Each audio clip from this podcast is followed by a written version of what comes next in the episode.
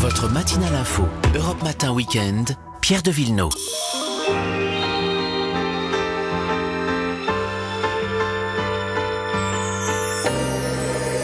Allez, on est parti en balade, comme tous les week-ends ce matin, avec Olivier Pouls Bonjour. et Vanessa Zaza, bonjour. Bonjour, bonjour à tous. Ce matin, donc, direction le Perche, côté Eure-et-Loire, pas très loin de Nogent-le-Rotrou, chez un hôte euh, un peu particulier. Un peu particulier qu'on connaît bien nous ici, c'est Stéphane Bern. Oui Et il nous ouvre les portes de chez lui, du Collège royal et militaire de Thiron-Gardet. Donc il l'a racheté, il l'a réhabilité. Euh, et il y a ouvert une partie musée qui est consacrée à l'histoire des 12 collèges royaux et militaires que Louis XVI avait créés. Et ce collège, il est adossé à l'abbatiale de Thiron-Gardet, euh, qui elle a presque 1000 ans. Et ça, c'est la rencontre en fait de deux monuments, de deux époques. Ça fait euh, évidemment un lieu particulier, singulier. Et c'est ce qui a séduit justement Stéphane. La façade de ma maison est très 18e, évidemment. Ça ressemble à un château, mais c'est pas un château. C'est juste un collège. Et j'aime bien l'idée parce que du coup, c'est, on n'est pas dans la possession, on est plutôt dans la transmission. Et puis, euh, il y a ce clocher impressionnant de l'église abbatiale et qui est détaché de, de, de l'église pour une raison simple, c'est que là, vous savez qu'en 1790, on a détruit beaucoup d'abbayes en France. Et donc, euh, tout ce qui reste, c'est la, la nef de l'église abbatiale et le clocher. Le chœur, le transept, tout ça a été euh, démonté. Et avec les pierres, les villageois ont, ont construit leur maison. Il a il a l'habit de, de collégien de l'époque, avec les culottes courtes, c'est Stéphane, quand vous l'interrogez là? Et on est tout à fait capable. Hein. Bon, on le connaît, c'est un, c'est un personnage. Il se met dans la peau de, de tous ces personnages historiques. En tout cas, vous avez compris que l'abbatiale est l'âme du village. Euh, un village qui vit, qui, qui revit même. Depuis que Stéphane est arrivé, il y a l'auberge de l'abbaye qui s'est installée euh, là, qui est au guide gourmand. Et puis une autre petite adresse que Stéphane recommande. La forge, c'est Martine et JP, comme il l'appelle. Martine et JP. Qui la, qui la tiennent et qui font de la cuisine bourgeoise. Et dans le collège, Stéphane organise des visites ou des animations? Exactement, des, avec des audio guides pour déambuler dans les jardins à la française. Il y a des escape games aussi, il y en a trois euh, que Stéphane a aussi testé. hein. Alors évidemment, une partie du collège ne se visite pas, euh, c'est privé. Mais si Ah vous bah. avez envie de découvrir les autres secrets de ce collège, faut que vous lisiez le magazine Mission Patrimoine. C'est un nouveau magazine que Stéphane et son équipe ont lancé. Et dans le dossier sur Thiron Gardet, vous verrez qu'il existe entre autres un pilier de Tagger du XVIIIe siècle. J'en dis pas plus. Eh ben. Faut les lire. Et il y a d'autres choses à voir autour de Thiron-Gardet Ouais, ça va vous plaire, les garçons. Le château de Villebon, à une vingtaine de kilomètres, parce Pourquoi que là, vous pouvez actionner vous-même le pont-levis. Ah, c'est devenu quand même Mais très vous pensez rare. qu'on on- on fait encore mumuse à 40 ans Mais complètement. Mais j'espère bien, j'espère bien. Jour nuit. Jour.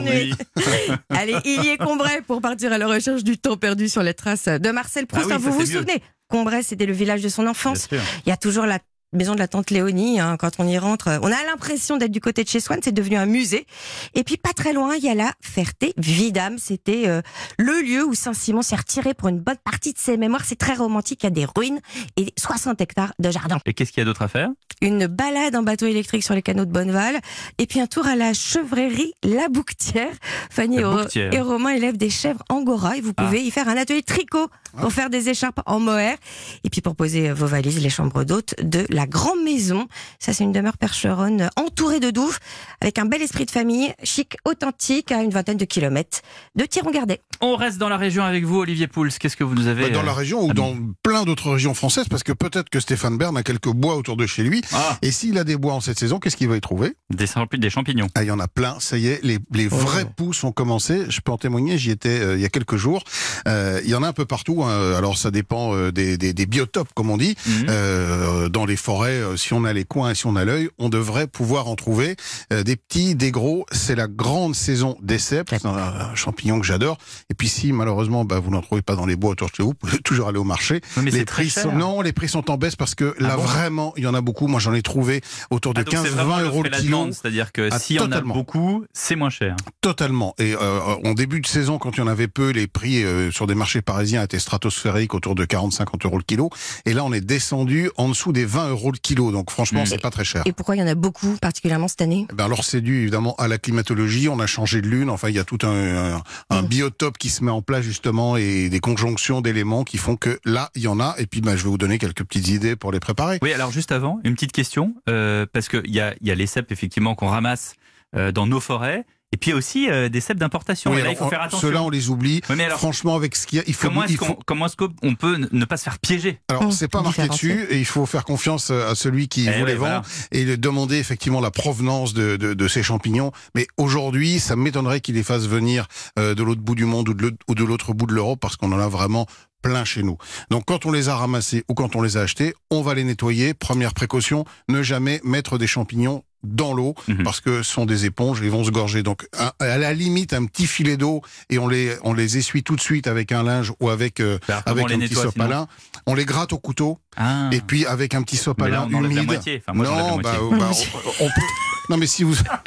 Alors, vous On savez n'est quoi pas doué, nous on a deux mains non, mais petite astuce avec un économe. Avec un économe, vous pouvez. euh, là, Bah, là, là, vous allez mesurer l'épaisseur de il la peau. là, il n'y a plus de champignons, il n'y a plus plus de doigts. Non, ben il Ouais. faut faire attention. Et puis après, euh, voilà, vous, vous, les- vous le frottez avec un petit sopalin euh, humide. Bon, la, la- la première technique, c'est la poêlée de cèpe, hein, tout simplement, avec euh, un tout petit peu d'ail, mais pas trop, parce qu'il faut pas écraser le goût du champignon. Donc, à peine d'ail, un petit peu d'échalote. pas de l'ail aux champignons. hein. Non, surtout pas. Et puis euh, une matière grasse, de l'huile d'olive, une cocotte bien chaude, on va les, faire revenir. Je trouve que c'est plus fin. euh, c'est c'est le, le, le, le- le- rapport huile d'olive cèpe. euh, et quand, quand elle chauffe, elle perd un peu son goût Mm. justement. Donc une, une huile d'olive, euh, je trouve que le beurre marque parfois un petit peu. Enfin, si vous l'aimez au beurre, ne vous gênez pas. Il y a, il y a aucun problème. Un peu de persil ou de Et ciboulette un pour truc un peu terminer. plus extravagant. Mais moi j'aime bien les manger crus, surtout les petits cèpes, Bah, les c'est pas petits bouchons. Bah, vous savez, le, le, le cèpe c'est un produit qui est tellement fin qu'il faut le respecter. Il y a Ouais. rien, de- on va pas réinventer une cuisine autour du cèpe. C'est Mm. voilà un petit carpaccio avec de l'huile d'olive, là aussi un peu de, de, de parmesan, un jus de citron et hop, on, Et est, hop. on est on est bien. Et hop, c'est dans l'assiette. Merci Olivier Pouls et merci à Vanessa Zara. À demain. À demain.